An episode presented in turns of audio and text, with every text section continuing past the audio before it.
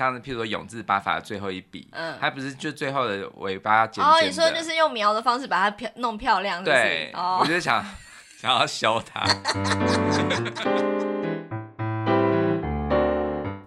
欢迎收听夫夫妻妻纯聊聊天。天你干嘛啊、没有，我只是想要测试一个真实度版的，OK，很震撼人心嘛。对，真是都不是很不舒服吗？对啊你干嘛那么不舒服？所以我们今天要谈的话题其实是跟学习有关的。很不舒服是不是？不是，因为我上礼拜五不是有说真实度很难学嘛？哎结果后来我苦练了一个周末之后，我终于可以成功的唱出这一段旋律。真假？你根本就没有练，好不好？OK，我们今天要聊什么东西？就学习，嗯哼，对，那就一定要来就是探讨一下我们小时候有学过什么东西好了。我现在问你一个问题，就是你觉得从小到大你学过很多的才艺吗？我相信我们这一代长大的就是有曾经经历过那种父母那个什么台湾前烟角木那种很爽的那种年代，就是就是做什么赚什么，然后就是小朋友就是狂学才艺。是，其中你觉得最没有用处的是什么？珠心算。没错，我觉得那个珠心算到底。珠心算我我好像只是学了可能一两堂，然后因为只是可能只是去试上看看，然后我就不喜欢，然后后来仔细想看，我觉得我的选择真的是对的。真的？干嘛啊？真的，我那时候计算机就好了。我也有学过哦，而且我那时候的那个动机非常的清楚、明确、简单。嗯，就是我当时喜欢的男生在那里学。然后我就说：“妈妈，我要去。”原来你你的内心的珠心算有这么那样的盘算、啊？对对对对对，非常心机重。然后后来真的去学了一阵子，可是真的到了后来，就是真的要进入心算的部分，就是一开始是学珠算嘛，到心算的时候我就有点受不了了，这样子，可能后来也不爱那个男的了，所以 我就辍学。OK，好，那还有什么？我不喜欢，我我是觉得有用，可是我不喜欢学的一个东西，我自己啦，我不喜欢书法。哦，是啊，为什么？因为我我无法去就是很呃就是耐着性子去这样子写，然后然后还不能作弊。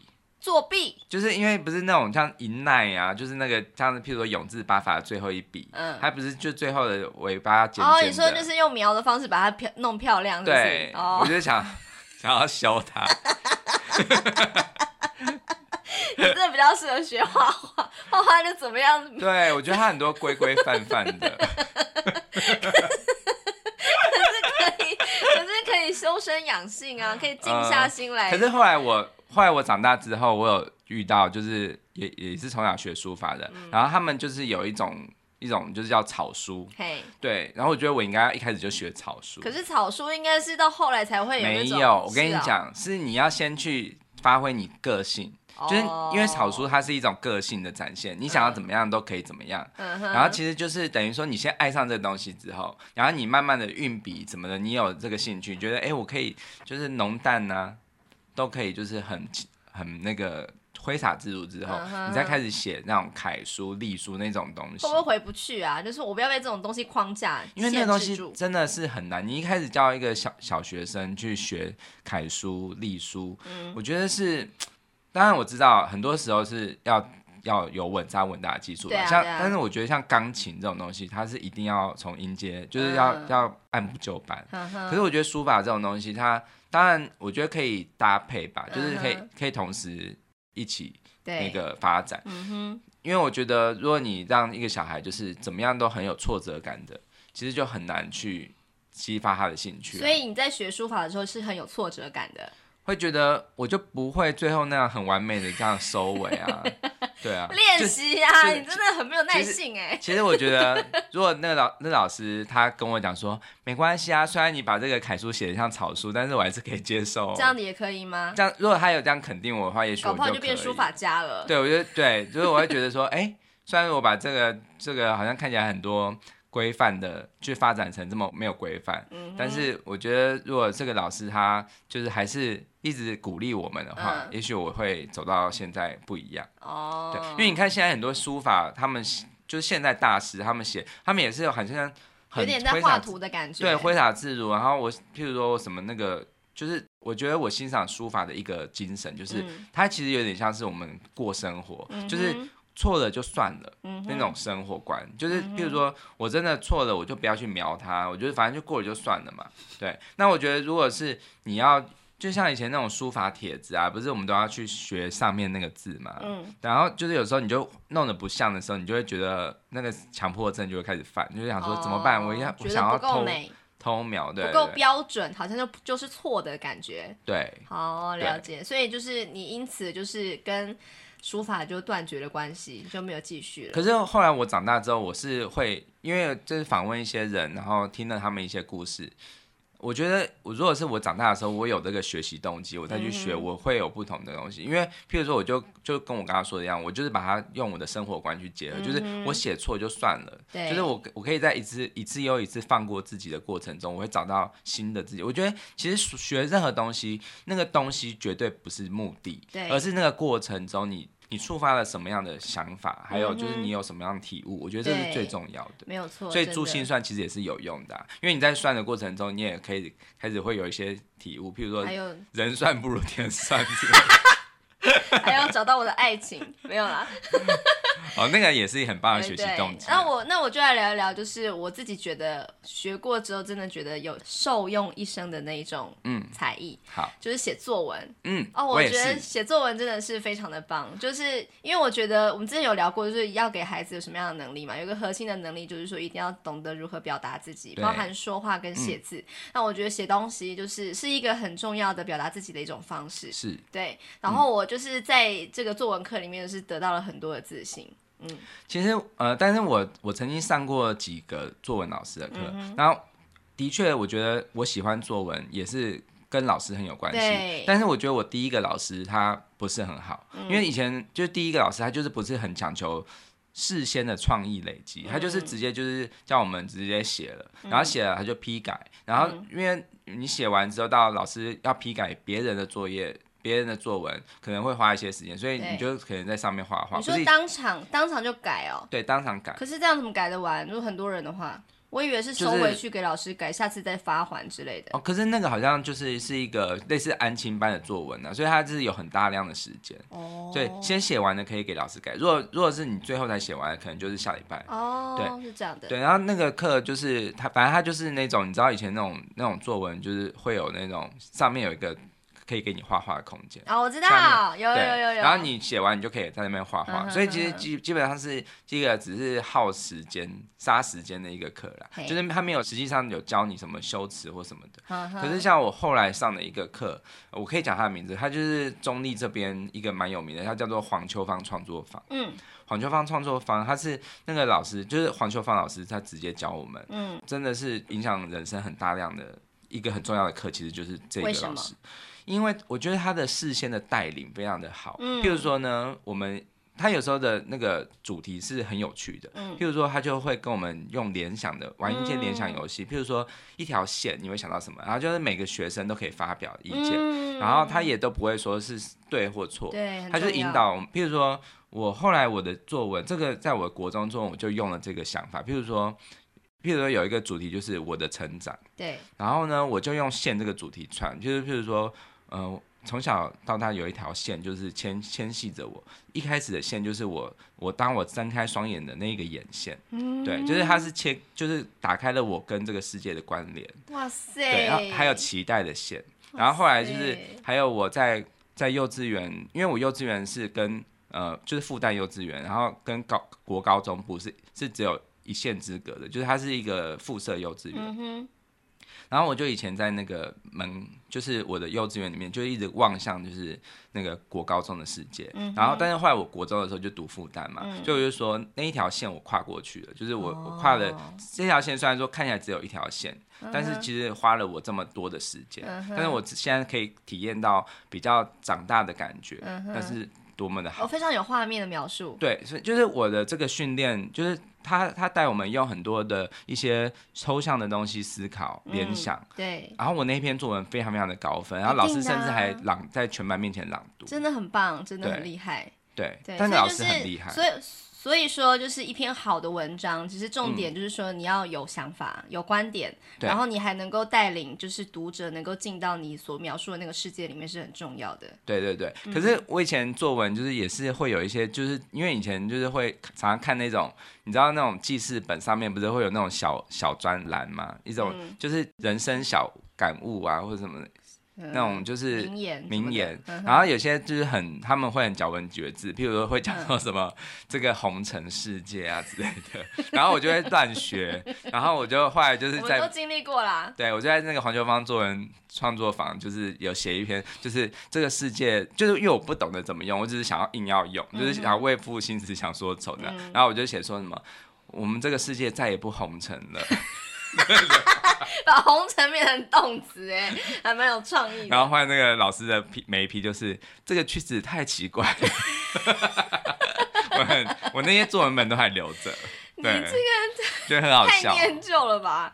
嗯、呃，那我还想要分享一个我我学过的，我觉得就是应该有很多跟我同一个年代，就是现在三十几岁的人，应该都很有共感的一个才艺，嗯、就是速读。那个真的很扯，像是魔法哎！擦拭速读，对不对？就是我还记得我那时候去上一个体验课的时候，他就是用那种，哦，以前还是没有什么，以前那个什么电脑还没有那么发达的时候，是用投影片，就是用那种很快速的投影片的播放，就是哎，刚刚那个闪过去的是几只兔子？干嘛？几只兔子，几朵花，什么的，鸡兔同笼。可是那种读书法应该都不会很深入吧？对，可是他就是会呃标榜说，当你学会了这个速读的这种呃技巧之后，你可以很快速的读完一篇很长篇的文章，而且还能够掌握大意。所以就是可能很多的练习就是说，这篇文章你只要几分，就是可能几秒钟或者几分钟之内读完，然后后面有一些阅读测验的题目，就是刚刚讲的是不是哪一些那种。他就问你一些问题，然后就确认你是不是有读懂这篇文章，这样子。嗯，我觉得他的确是一个不错的能力。对。可是好像也会让人觉得说，那我就读很快，然后就可以不用去就是细细去品味文字里面的一些东西，这样子。那你那补多久？学多久？其实几个月吧，我也忘记了，反正就是有这个印象。你觉得对？我觉得有用哦。我后来就觉得我看漫画很快。它其实是一种影像的的，对，它就是用影像，对，用影像来带领你说要怎么样，就是那个，就是把文章读通、读懂这样子。欸，我觉得我这个技能，我我真的如果小时候学，我我可能对我有点帮助，因为其实你知道，我有一个很很大的问题，是我、嗯、我看书超慢。哦，我跟你讲是怎样，就是。以前不是有那种一起，就是国小时候会一起全班一起念课文的那种团队，我会跟不上大家。啊，你好逊哦，差哎、欸。因为我觉得我想要慢慢的用我的节奏看呐、啊，可是他们就是会这些，就是今天早上讲很快。你就是承认你有阅读障碍吗？没有到阅读障碍那么夸张啦，我也是很爱看书，只是我看的比较慢，因为我觉得我喜欢慢慢咀嚼那些文字。然后你有一个问题就是这样看前面就忘后面，不是，是看后面就忘前面呐、啊。哦，可是我后来我会觉得，哎，也许我现在我现在在读书，因为我我们现在读书不是讲究快嘛，嗯、我们讲究深入。对。那我觉得重点是要一边读书一边可以做一些 summary，、嗯、就是一些一些摘要或者是一些就是整理。对对对，我觉得这是才是最重要的能力。对，但不得不说，如果读得慢的话，你就是比别人少了一点什么，就是你就阅读量就比别人少嘛。可是我觉得阅读量。不是重点的，我觉得重点还是深入。是啊，对，因为你有时候你现在想起来，你以前看过的书中，也许你读很大量，可是你如果没没有一个书是真的走进你最内心的话，其实我觉得那也是白读。确实，对啊，对，嗯，对，还有什么呢？哦，以前我们有一定有学过英文嘛？那可是我真的真的是开始学英文，应该是从小六开始吧，就是读那种国中先修班那种，才开始从英文字母开始学起。然后我还有学过什么？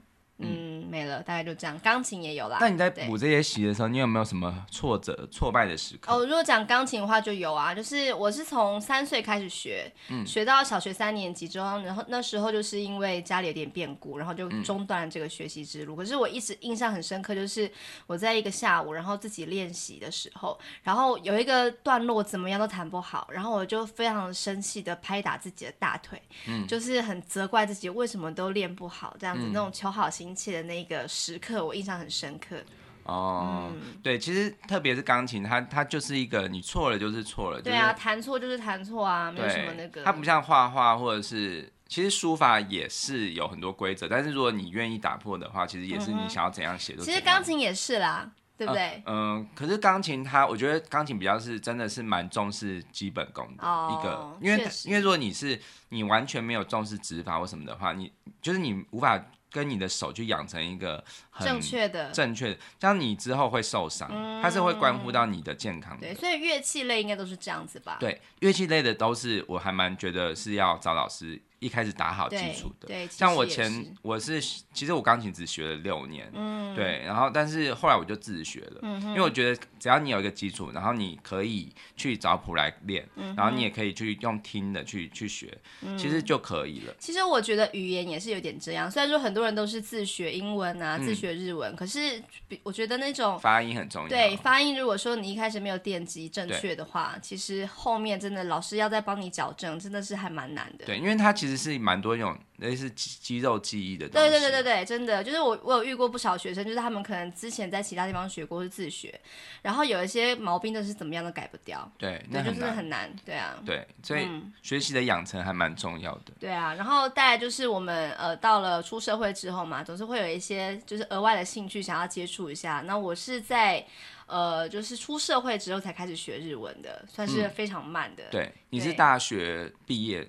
对，呃，应该大四的时候有上过学校的那种大一日文，就是去跟大一的学生一起上课。对、嗯，然后后来才就是后来又中断了一年，然后看到你那时候有在准备日语检定，那我想说，哎，那这样子我也来试试看好了。那后来又自学。嗯然后自学完之后有去考试，考试之后我又再去补习，然后才就是大概又过了三四年吧，嗯，然后我就开始就是准备教书这样子，大概是这样。其实我觉得你的例子真的是可以给很多家长一个很棒的一个启示，就是你一定要让小孩从小学英文吗？不一定。对，我真的是这样。因为你有很强烈的学习动机之后，你真的即使是你长大在学，你也是可以像你也现在也是从事日文教学，对对对对，日文的翻译，嗯，可以说是精通这个语言的状态，但是你居然是从那么晚开始学。对，其实我真的觉得不敢说自己是精通或专家，但是至少我有一直维持这个学习的这个历程。对，然后让他后来甚至让他变成我的工作，都是因为就是我有持续坚持下来嘛。对，所以我就觉得说动机很重要。那至于就是动机这个部分，我们之后再来聊一聊。那我我在在这里我要正式的宣告，就是你要、oh! 你要走向，你知道我们单元我们的节目啊，就是那个说明栏就明明就有一个日文教学，无脑教学。我有我有那次在那个什么性。产业那一集就有讲啊，就是讲了一些 高潮的一些日文教学，就是不小心被引出来的一个教学魂。我还蛮喜欢学那个的。哎、欸，其实看 A 片也可以学，为什么不行？哎、欸，我跟你讲，我想到这个，想要补充一个，就是有你有看过那种 A 片啊，就是他明明没有讲话，或者是明明明就是讲的就是。一代什么的这样子的，嗯、然后就是他居然就是乱翻，就是翻很多的，嗯、就是你弄弄得我好舒服。误导学习啊，真的，这些 这些译者真的很不负责任。没有，他这个觉得就是觉得说我想要，就是他可能他不想以为是不是？他觉得自己不是在做翻译的工作，他是觉得自己在创作一个幻想小说。这样不行啦，这样是误导很多人。自己开始创作、嗯。那关于这个部分，就是因为你一直在对我好说歹说，是一定，一定所以每一集后面啊，是每一集啊、喔，不是不是每周三吗？没有，呃，每周三我希望有一个很完整的，就是类似小剧场这样子的。Uh 对，但是我觉得每天你都可以截取今天一个主题，然后你想到的一句，完全没有任何任何严肃感哦，就是完全就是一个你觉得好好笑好玩，或者是不管也没不一定要有实用性，就是觉得让。让大家有一点点每每一集最后有一个小期待，说，哎，今天会选哪一种话，哪一句话？我觉得那个是很重要，因为其实好，我必须要说，我们的节目跟我们节目同质性谈论的话题很像的节目非常多，可是我们要怎么样出类拔萃？我们要怎么样就是就是很跟别人不一样？你要用你的专长，譬如说日文是你的专长，然后钢琴是我的嘛，嗯，所以我觉得我们，你看我们从小学这么多，嗯，然后。我们有这么多可以分享的东西，嗯，但是我们一定要用在把事情用在刀口上。可是我很在意你刚刚用了“出类拔萃”这四个字，有必要那么认真吗？我想赢。哎，对，想要讲到这个话题，我想要讲就是关于赢在起跑线这件事情，就是就是小孩的教育啊。以前的家长不是很主推，就是小孩一定不能输在起跑点。对。但是我必须要说，我让我的女儿从小就输在起跑点。你要现在讲这件事啊？可以可以。好，那之后我会准备那个素材。好，反正就是你讲好了。就是我们在小孩子大概呃十个月大的时候，就参加一个就是爬行比赛，宝宝爬行比赛，就是那个如何参加宝宝爬行比赛，嗯、那一个资格就是他还不会走路，只会爬这样子。所以如果说他是在爬到一个阶段，他突然站起来走的话，那就不算这样子。嗯，对。然后就是呃，我们就让小孩去参加那个比赛嘛。然后一开始的时候，就是我在那个终点线等他，然后我想说就拿一些他喜欢的东西。引诱他过来，然后你就是负责就是呃协助他起跑，就是开始爬的那一个嗯那个任务嘛，这样子。然后我就扶着他，然后让他开始拍。对，然后当那个就是枪声一响，没有枪声了。预备开始之后，我就眼睁睁看到你就是就是他是呃那种趴姿状态嘛，就是就是那种四足跪姿的状态，然后你就是。然后你就推他的屁股，然后他就给整个脸就是直接就是朝地，对，那个叠了个狗吃屎这样子，他就当然哭了呀。然后就是旁边的人也非常吵，因为现场很欢乐嘛，就是所有人都在大叫说：“宝贝，过来，快点，这边有你喜欢的东西。”根本就他也听不到我，也看不到我，然后他就是从头哭到尾这样子，对，就没有前进任何一步。对，然后我后来就这个什么一分钟很快就结束，我就说：“哎，你刚刚干嘛推他这样子？”他你就说：“没有，我哪有这样子？是他自己跌倒这样子。”后来再过了半年之后，那主办单位竟然寄了当时的那个 那个录影带，不是，就是那录影的那个光碟，就寄来给我们。录影带你要在那里播放？对，我觉得就是一个光碟这样子，然后就。嗯真的就有刚好拍到那个部分，就是那个旗袍的时候，我就觉得就是上天就还。你还有什么话说？对，还我一个清白的，我真的没有乱说话这样子。对，然后就是就是你要讲我这讲这终于才结案呢。对对对对对，那这个影片真的超好笑的，里面就是你直接推他这样子，所以就是真的让我感到一个很宽慰的心情，就是终于、嗯、呃真相大白。啊、对对对对，那但是其实就。关于就是小孩子的教育啊，就是你觉得让小孩子赢在起跑点，或者是不能输在起跑点，是这个观念你认同吗？我觉得哈，就是不管学什么东西。当然，我承认，比方说像学乐器啊，就是他的基础，或者是他的那个启发那个年纪，有时候人家会说什么，就是四岁左右就开始要学钢琴啊。嗯、我不否认，这个这个年纪是蛮关键的。对。可是不代表就是你长大之后再学这些东西就不行。嗯，嗯嗯。对，就是像我以我来说的话，就是我很算是非常晚才学日文嘛，就是第二外语。可是我觉得我的日文还是比英文好一些，这样子。嗯，对啊。对，像我。我要讲一个我的经验哦，就是其实我的英文一直都没有说很出色，嗯哼，对，其实我觉得可能跟我某一个经验有关哦，嗯、就是因为我是国小差不多三三年级左右开始学英文，嗯，对，那个时候就是全部的家长都是一定要让小孩 这么早学英文，现在也是啊，对，那。呃，现在可能更早了，对对对对，就是幼稚园就开始啊，对对。那但是因为我那个时候有一个很大的问题，就是我三年级嘛，可是我加入的班是比较高年级的班，哦，就可能他是混龄的，对。然后我就觉得我的实力完全跟不上，然后我觉得很挫折。嗯。然后除了挫折以外，刚好那时候我的那个老师，啊那个我永远记得那个老师啊，就是他就是一个没有耐性。对，然后他对于他就是比较精英教育吧，就是喜欢那些成绩比较好的、表现好的，学生。然后我跟我表现好的好教啊。对，我跟我哥啊，就是比较在那个时候就是比较在英文上面并没有这么出色。嗯哼。对，但是可能跟我们自己就是从小也没有那个动机有关，因为我们就只是被、嗯、就被丢过去。对，丢过去。嗯哼。好，然后然后所以说，像我叫 Ed，然后我哥叫 Frank 嘛，然后就是他就是在呃，就是我们在就就是一直。一直都是很对我们很不好，然后譬如说常常会把我们叫起来臭骂，譬如说、嗯、Frank Ed stand up，为什么作业都没写？嗯，对啊，有什么不写呢？没有，有些有些时候是可能你想要就是呃就是跟同学讨论或什么的，就是不是说我们故意不写，而是说其实就是有一些。真的有一些学习的问题的时候，哦、会就是不给你们时，就是不给你们机会解释，就直接责备怎么那么不乖。对，然后后来反正就是对我们很不好，但是好对我们不好就算了。可是，在就那种学期末，然后就是要准备要上下一个学期，还有就是要看我们有没有要继续学的时候，嗯、对我们极好无比，啊、就是说 Frank Ed 来。喜欢吃什么？老师准备给你。然后就这样子，来，我们来聊聊为什么你想学英文呢？开始，人家是那种好差劲啊、哦！不要投诉。对，真的就是两面人。对，永远记得那个老师。他应该是一开始就要用这种方式来，就是引导你们啊。这样的话，你们一定可以学得很好。对，但是后来我哥就，后来我哥没有学了。嗯。然后。呃，或者是我哥好像我忘记了，应该是我哥去学别的，嗯，然后我后来就继续学，然后但是后来我又遇到一个比较好的老师，嗯，然后他就会比较带我，所以后来我的英文我后来有继续学到国小。六年级，嗯，对，就是最后所以最后毕业的时候，我算是还算是可以跟得上大家。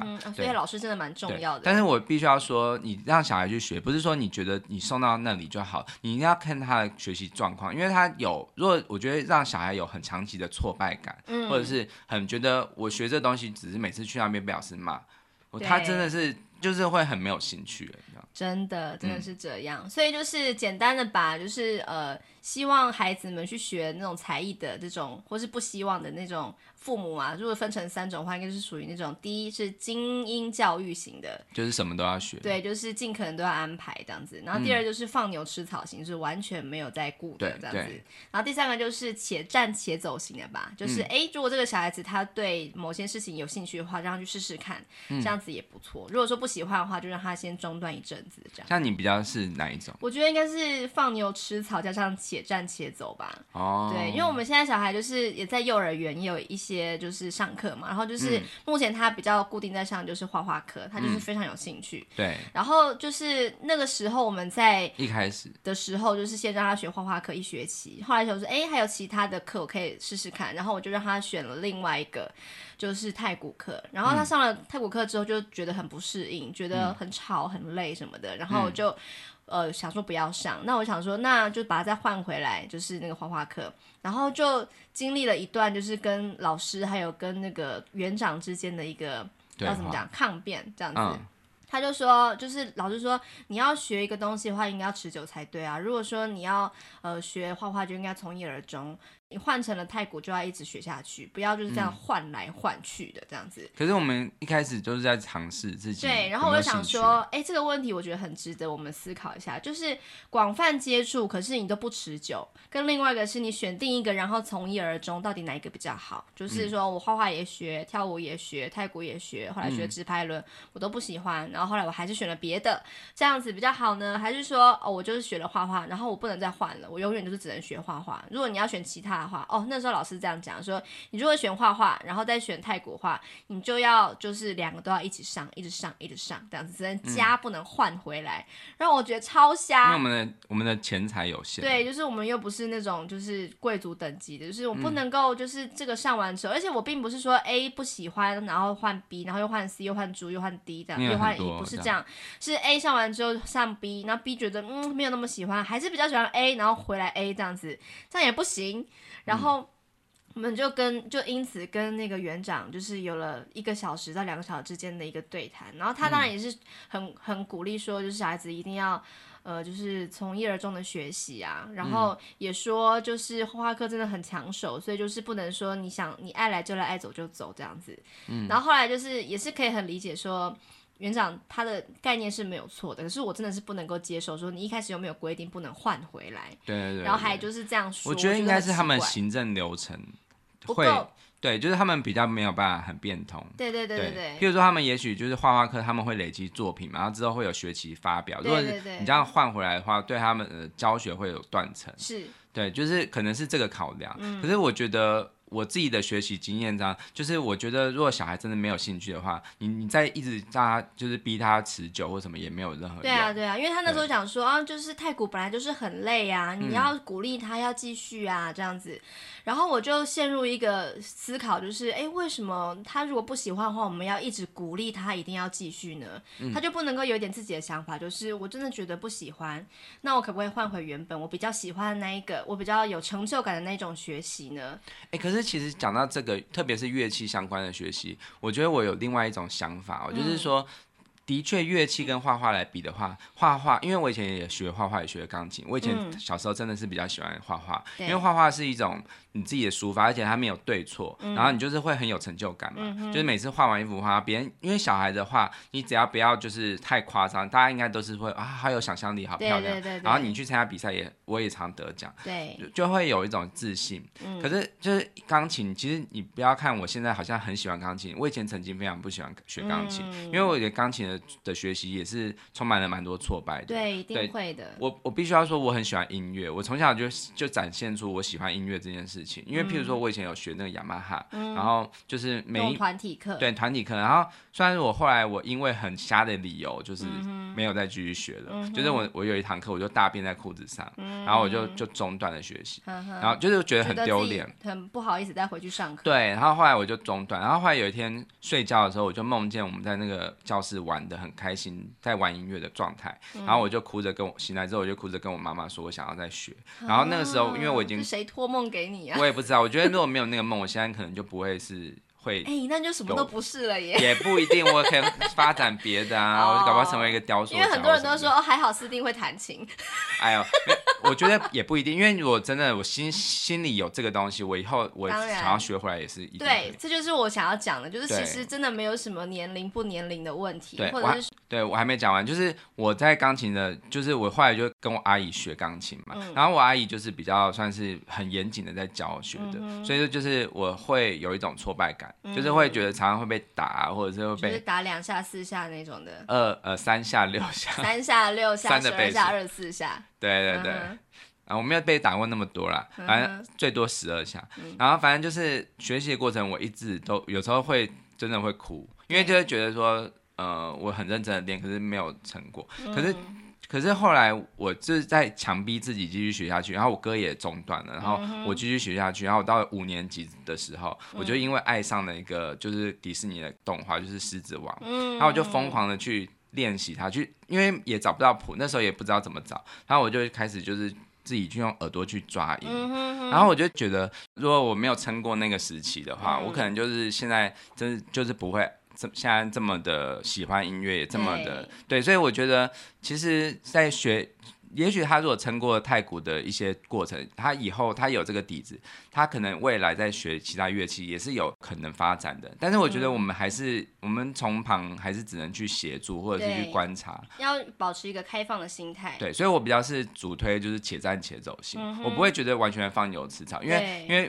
以我的经验，如果我我从小我爸妈是完全放牛吃草的话，也许我现在也不会有这么多可以分享的东西。对，没有错。我觉得有一个概念很重要，就是学习任何东西啊，热情跟压力是一个彼此消长的过程。对，就是你开始学的时候，一定是热情满满，然后就开始怎么那么难，开始有挫败感。可是呢，嗯、如果你能够撑过去那个挫败的感觉，你就会有更多的热情，是因为你真的有得到了很多的成就感的关系。嗯、然后继续学学学，又又有热情，可是又挫折，然后又有热。热情也有挫折，这样子是一个彼此消长的一个过程。过完之后，你就会发现你越来越厉害。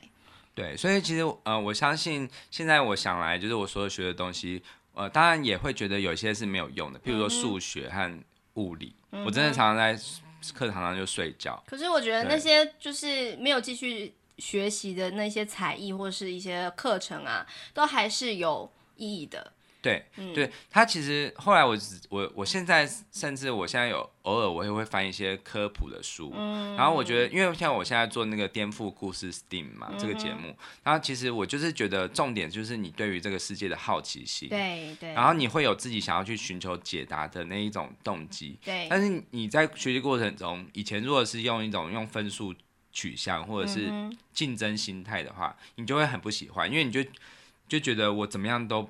读过别人，因为我我的个性上面就比较不是这一种类型，就是不是数理头脑的人。对对，我有尝试努力过，可是我会发现我这个努力是没有用的。我也是。所以的话，我我现在慢慢觉得说，我会想要给小孩学他最好的、最有兴趣的。我也觉得。对，然后他他就是在一点上面奋进，就是等于说是他那一个他取得一个成就感，他可以把这个成就感、学习的这种这种很有自信，大而且他可以复制到别的学习。对，没有错，这很重要。因为以前我们就是父母都会想说啊，这个补习吼一定要补弱项，就是补那种最差的，给他补起来，这样子以后才能够每一科都比较高分，才能够考到好的大学什么的。没有，真的应该是要补，就是一个最呃最好的、最有自信的那一种科目，然后你才能够就是有最好的发展嘛。就是我曾经有听过一个想法，就是说如果啊。你的数学只就是每次都考四十分，嗯，然后你的英文是九十分的话，你要给他补哪一个呢？其实应该是要补那个九十分的英文，英文让他变成一百分，甚至一百二十分，这样子他就会有那个更有自信，嗯，然后搞不好就会以此为业，成为他一辈子的乐趣。对，因为其实现在不是在讲求全能教育的时代，对，现在其实你就是一个一个很很专精的东西，然后你再斜杠到其他地方去。对对对对对，所以我觉得像。我自己当然我自己呃本来数理就不好，然后但是也是有可能是因为我以前在国中的时候遇到的是很不好的老师。嗯。我说他那个老师不好，是因为说他会是那种我答不出来就叫我到后面罚站那样子的老师嘛。嗯、对，那我觉得他没有那种用鼓励的心态的。对，那但是但是虽然我数学不好，可是我觉得如果你让他一直持续的有兴趣，嗯。一直保有那个兴趣，他即使说现在在课业上一直都没有取得很棒的成就，但是其实他会，他会对他有持续学习的动机的时候，他未来你不知道他会不会有一天忽然开窍。对，真的真的很重要。对啊，对啊。对啊嗯嗯，好，那我们今天来到这边喽。好。